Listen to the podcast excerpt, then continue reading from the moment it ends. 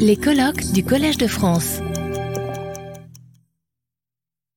Our next speaker for this uh, afternoon session is uh, Alex Fisher, who is a PhD student at the University of Cambridge, and uh, his title is Self-Involving Imagination.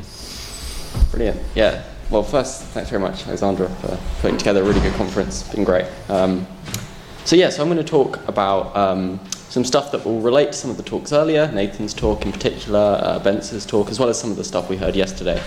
Um, and in particular, I'm going to talk a lot about um, particular kind of imagination, um, calling self-involving imagination, um, and uh, how that particularly, uh, some ethical worries that might arise with that, and particularly in things like virtual reality. Um, so I'm just going to start off with a few cases that I think are quite interesting, just to kind of set up the, the worry I've got here, then I'll kind of apply it over to virtual reality and talk about is it really worrying, um, and so on.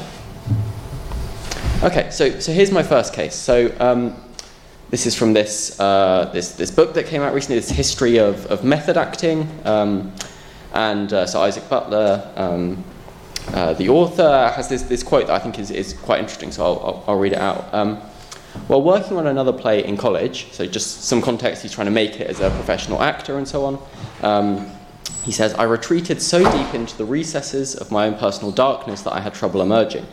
After performances, I would stare at a wall in my dorm room for hours trying to come back to normal. So this next bit is the bit that I think is really interesting. Uh, I hated the person I became during rehearsal as the nastiness of the character bled into my own personality, and I was not tough enough to manage the emotions my performance dug into. So this this kind of um, uh, account is, is, is one that you'll hear actors. Um, they'll say this kind of thing quite frequently. You know, they, they, they pretended to be a character for an extended period of time, um, and it kind of affected them psychologically. And in particular, um, the kind of certain aspects of the character's personality bleed into their own. Right? They start to think like the character does. They think the same things the character does. Maybe in some cases they pick up physical habits that the, their character has. Um, so this is, this is a well documented um, phenomenon with actors. Here's another case. Um, so uh, this, is, this is from a paper by David Velleman, and he talks about, um, he talks about his friend who uh, was trying to quit smoking, and he says this is how they somehow did it. He says, in order to quit, his friend, the smoker, they imagined themselves as a non smoker. They pretended that they didn't like cigarettes. They pretended that they had no craving for them. And Velleman says over time, their imagining kind of actualized, right? Uh, became self fulfilling in a way. And they, they stopped wanting to smoke, right? So just by imagining not wanting to smoke, that kind of somehow got them to not want to smoke, kind of magical, right? But that, that's what Velleman says happened. Um, third case. So this is, um, this is uh, quite an interesting psychological study that was done, um, uh, kind of within the kind of stereotype literature, and in particular looking at perspective taking. Um, so there were kind of two groups of participants. One group were shown a, a, photograph of a professor, and they were asked to write a kind of day in the life. So you know, what, what would the professor do in their, their average day? I'm sure many of you are familiar with this. Uh, don't need to imagine. Um, but they were asked to so the two groups were told to do it in different ways. So some were asked to do it by kind of taking up the professor's perspective, like imagine that you are the professor, you know, think through what you would do. Um, others are just kind of asked to do it more objectively, you know, based just what you know about professors, just write down what, what you think without kind of perspective taking in the same way. Now the results were quite interesting. So the, the group that were asked to perspective take, you asked them afterwards, you know, and, and they rated themselves as, as cleverer right? So they, they, they rate themselves as more analytical, methodological, logical, intelligent, and smart. you think, oh, well, I don't know why they're doing that, it's a bit silly. But is even more interestingly, you, you give them um, kind of intelligence tests, or I think in this case it was you get them to play Trivial Pursuit. And the ones who took the perspective of the professor performed better than they did previously in, in, in kind of intelligence tasks, right? So seemed here that the kind of perspective taking, the kind of imagining that you are the professor, again, has this, this effect, not, in fact, not only a cognitive effect, but they actually behaved more intelligently. Um, so, again, in each of these three cases, we imagine ourselves being different. So, here as a professor, or as, you know, I imagine that I don't want to smoke, or, um, you know, I imagine that I am I'm a different character in acting, and that somehow affects us psychologically.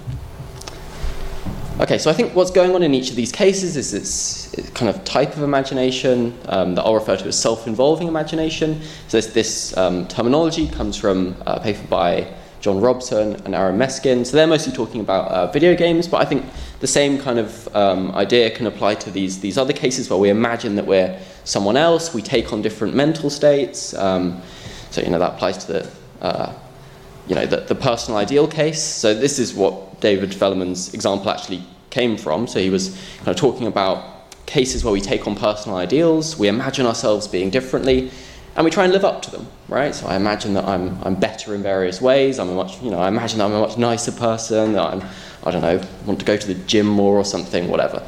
Um, and I try and live up to it, right? Uh, so I imagine that I'm different in various ways. Um, so I think that's one example of this kind of imagination. Um, another one that we've just come across is, is imagining myself as other people. So this can happen in, in, in, empathy. I put myself in your shoes. In simulations, this is how some people say we come to have knowledge of other minds. We kind of imaginatively take on other people's mental states. Um, and the final case that I'm going to primarily talk about today is this idea of playing a character. So I think this occurs in, in acting, in role playing games, in video games, um, and in virtual reality.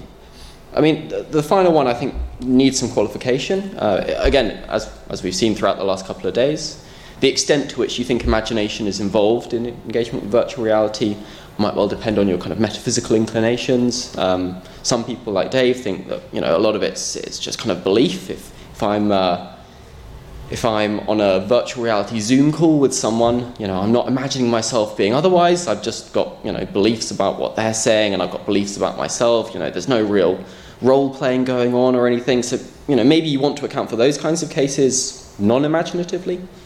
But I think there's still, you know, there's still a, a, a, a subclass of case that is imaginative in virtual reality, right? Where you, you imagine that you're someone else. Um, as to how many cases like that? Are all cases imaginative? You know, you can make up your own mind. But at least some cases are like this. Okay.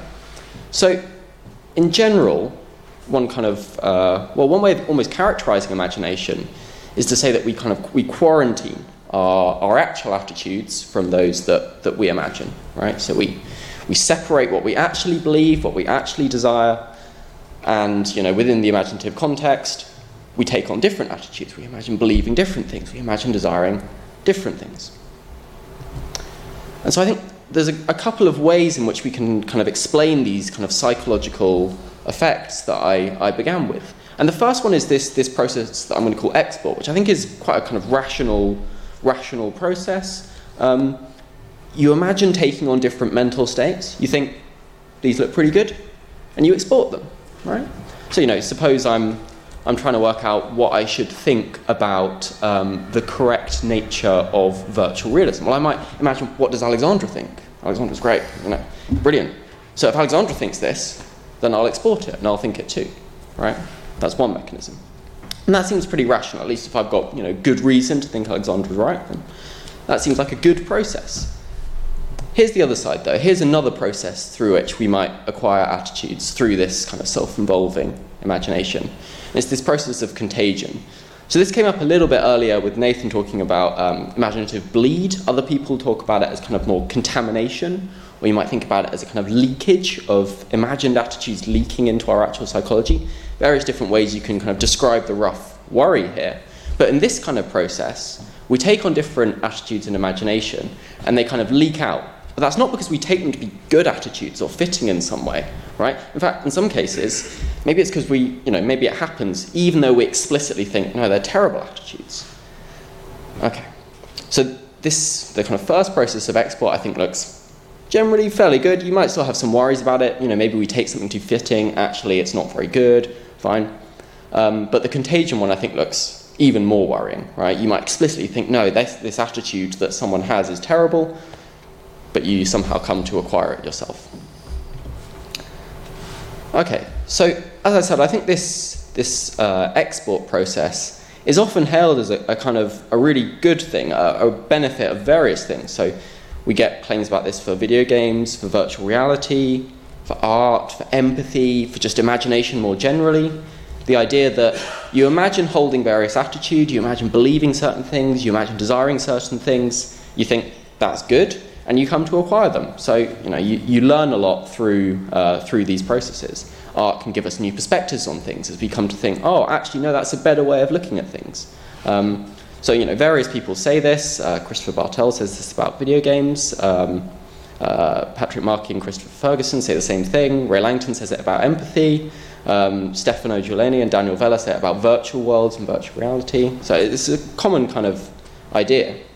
Um, we take on kind of different attitudes, we think they're good, and we export them.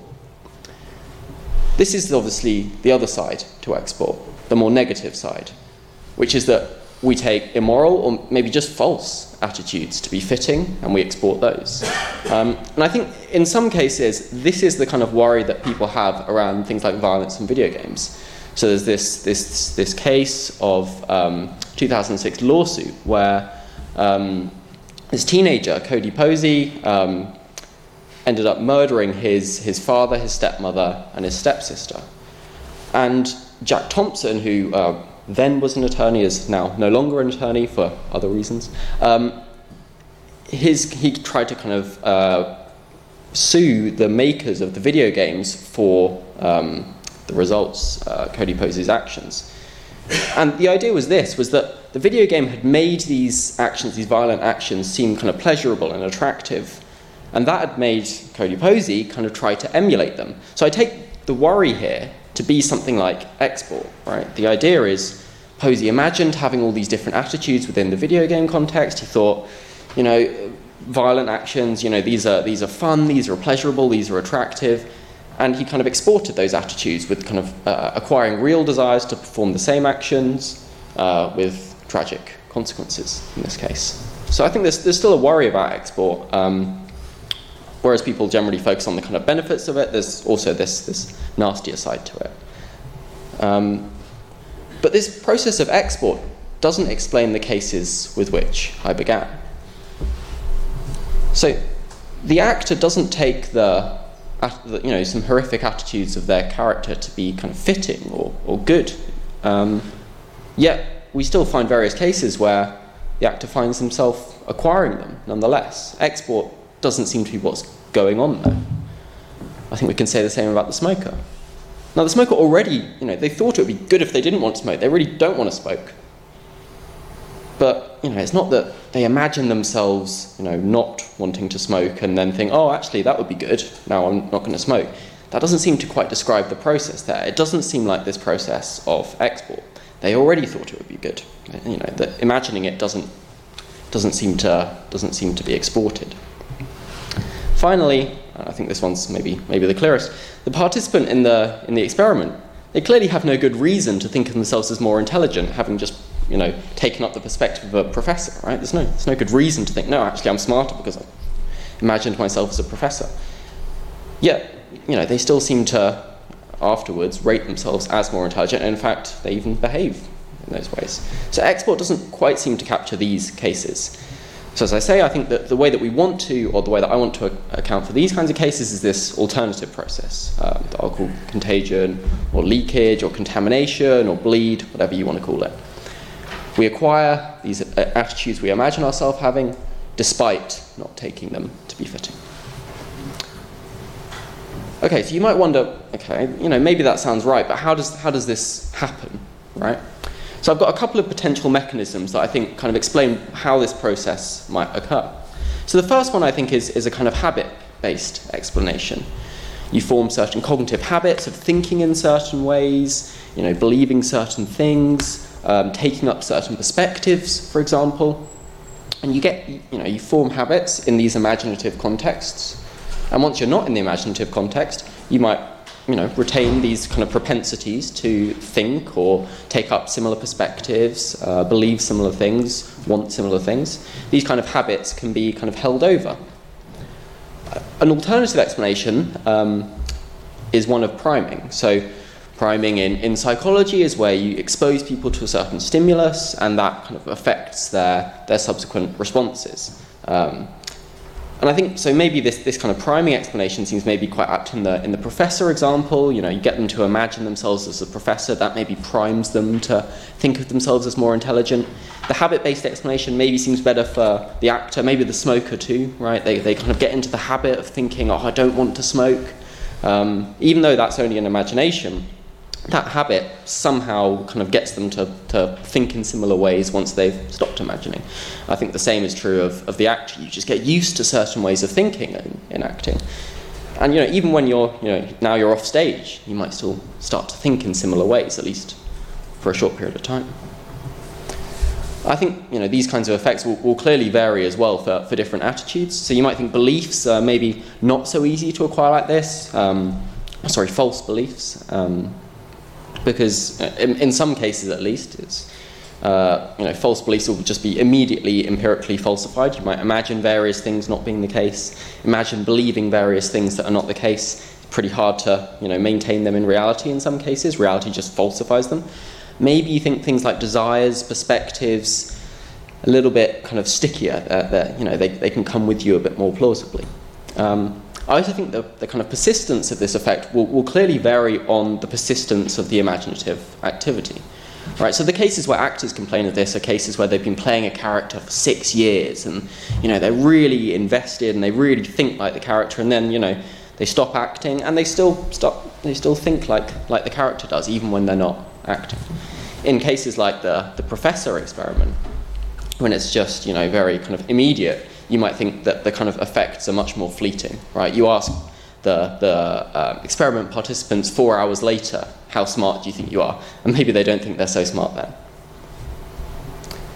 Okay, so now let's think about how this, this kind of process um, might apply to the case of, well, video games as well as virtual reality. And I think there's a particular worry for these two forms of media for a couple of reasons. Um, so, as I say, this links to some of the stuff that we heard about earlier. So each of these media are, are interactive. You can, you can, do things in them, unlike, uh, unlike you can in, in novels or watching film.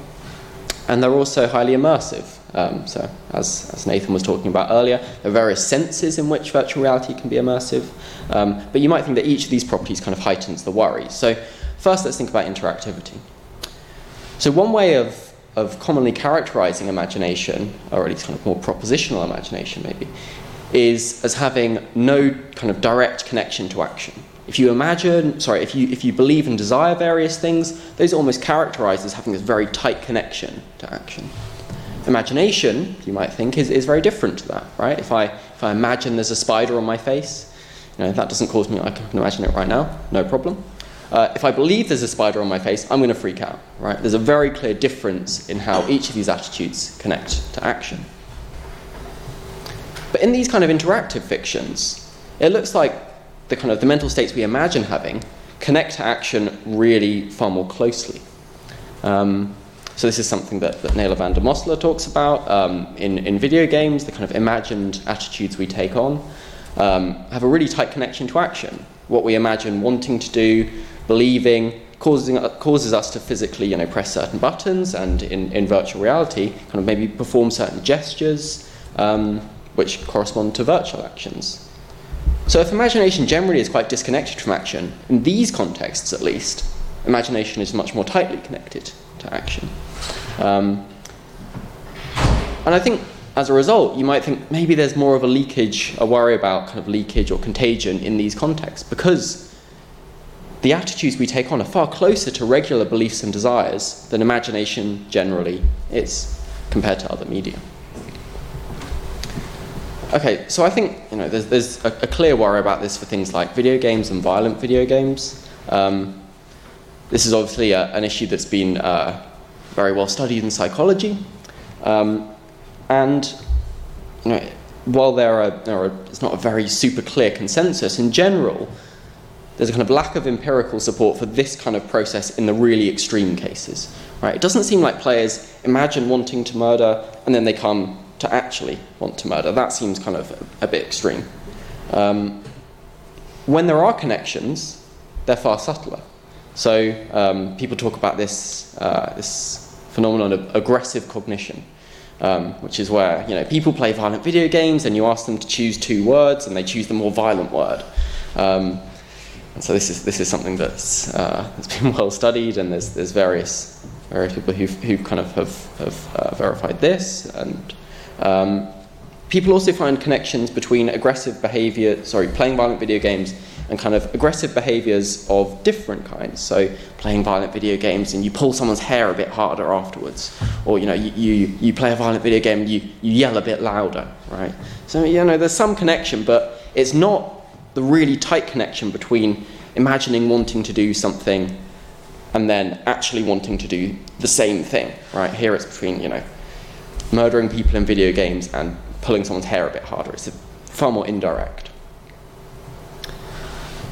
Okay. Another point is about the immersive nature of these media. So I talked about, you know, case of video games, and you might think that one way in which virtual reality and video games differ is the kind of immersion. Um, virtual reality uh, typically kind of gives you this kind of 3D um, experience versus video games, which typically tend to be on a kind of 2D screen in front of you. And you might think this immersive nature makes it far easier to imagine that you're someone else. Right, so this is what plenty of people say is about virtual reality as kind of marketing or it's an empathy machine. It gets you to, you know, really well imagine that you're in these certain circumstances that you're not. Um, so if we have worries about imaginative identification and you know this worry about uh, contagion, you might think, well, these worries are going to be particularly worrying in things like virtual reality, where it better enables you to imagine that you're someone else, right? So you might worry about these, these traditional worries being kind of heightened in virtual reality.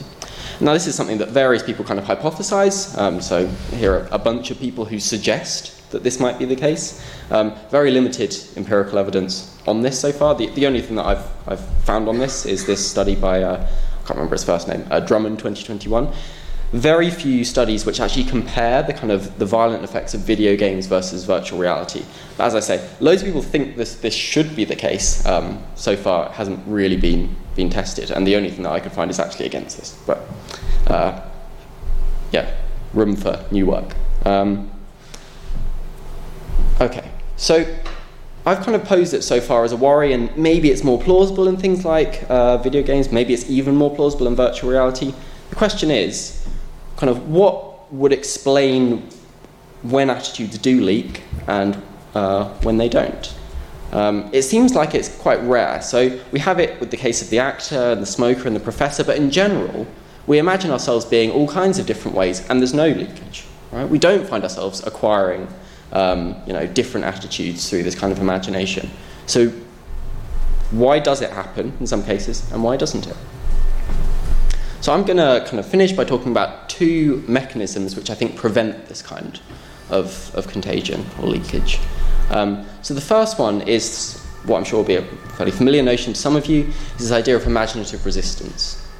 So in certain cases, um, we resist imagining certain things. And I'm going to argue that there's a particular form of imaginative resistance that applies to these cases where we imagine ourselves as others um, self involving imaginative resistance. And in these cases, we resist imagining ourselves as other people, um, and we resist taking on their immoral or otherwise problematic attitudes. So that's the first mechanism that I think prevents this worry about contagion. The second one is this idea of active quarantine. So in these cases, I do imagine myself as the, the horrible person, and I do imaginatively take on these horrible attitudes, but I'm really careful.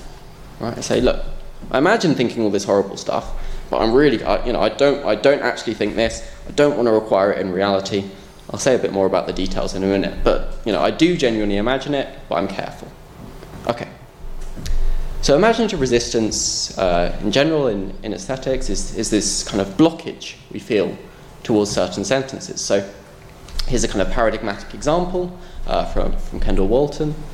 Um, so if we, if we, if I, will read that like the sentence, in killing her baby, Giselda did the right thing. After all, it was a girl. So people tend to feel a kind of blockage, or kind of hard to describe, but a kind of resistance towards this sentence as to what exactly the nature of that resistance is, various different explanations. Is it it's not fictionally true, or I don't imagine it, or I do imagine it, but I don't, I don't want to export it, or various different explanations of what it is, but there's some kind of resistance we feel to sentences like this, right? There's some kind of aversion to them. I think the same thing is true of cases where we imagine ourselves as others.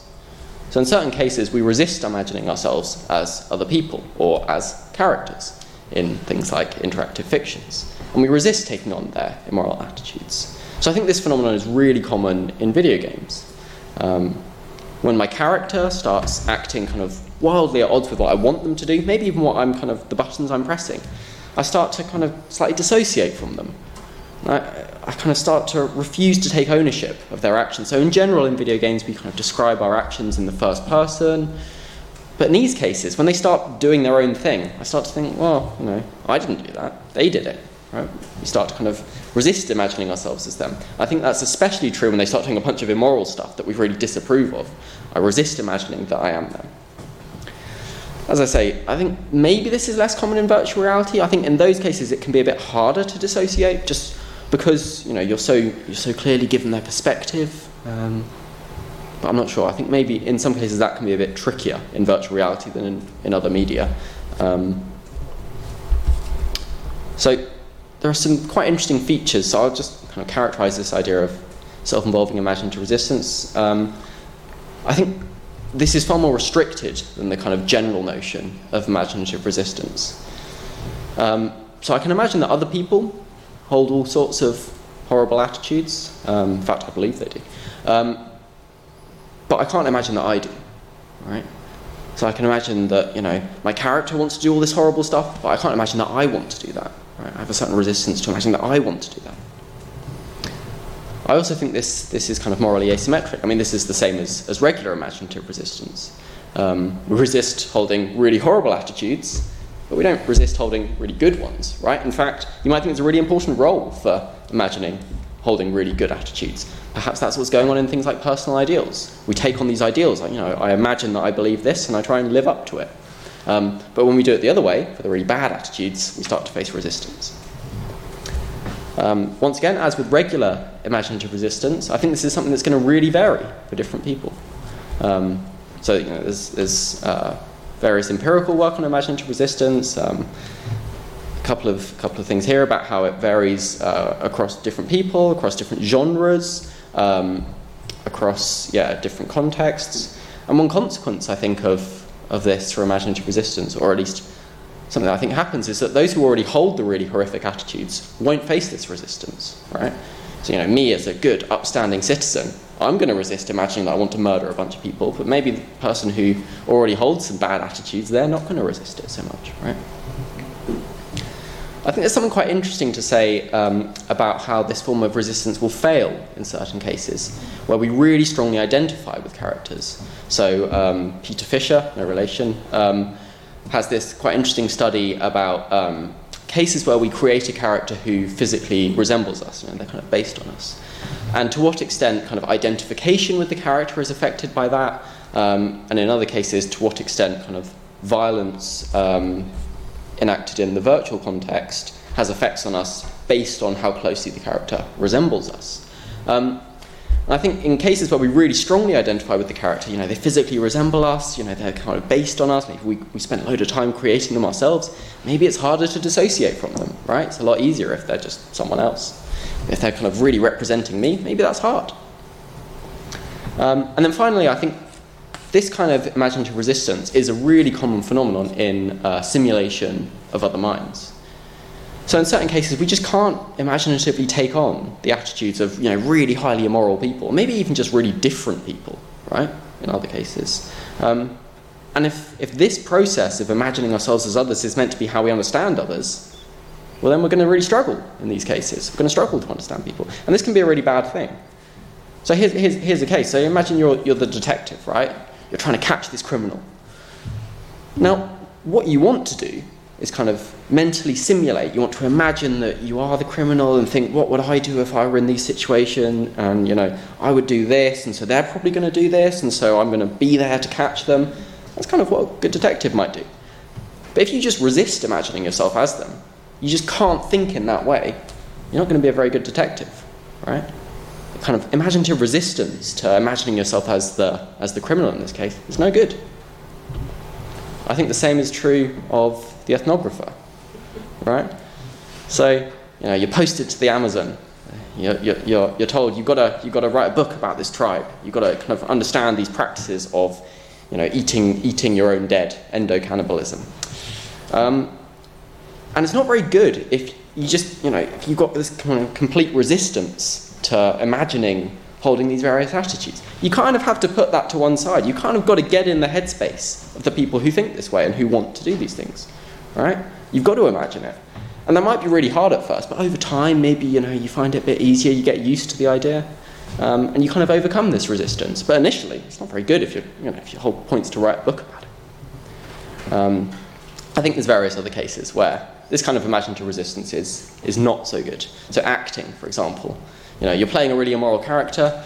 The whole point is you're meant to imagine yourself as them. If you're uh, you know, constantly thinking, oh, I'm not really them, you know, they think this, it's not very good. You need to imagine yourself as the character in order to give a convincing performance, right?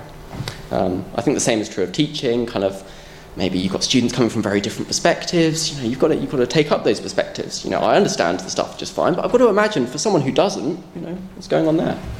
Um, and that might be really hard. You might kind of find that really tricky. And maybe in dreams as well, it's another case where I think maybe this kind of imaginative resistance is just kind of inapplicable. Um, maybe in certain cases, but it seems kind of if imagination is just the way in which we dream, which is one view, there are other views are available, then maybe it's just inapplicable, this idea of imaginative resistance. Okay, so that was the first mechanism, self-involving imaginative resistance. Here's the second mechanism, which I think can kind of prevent these worries about contagion. And this is this idea of active quarantine. So in these cases, I do imagine myself as the really immoral person or the character, and I do take on in imagination their immoral attitudes, but I'm really careful. Right? I think, you know, they think that, I don't. I don't want to think that either.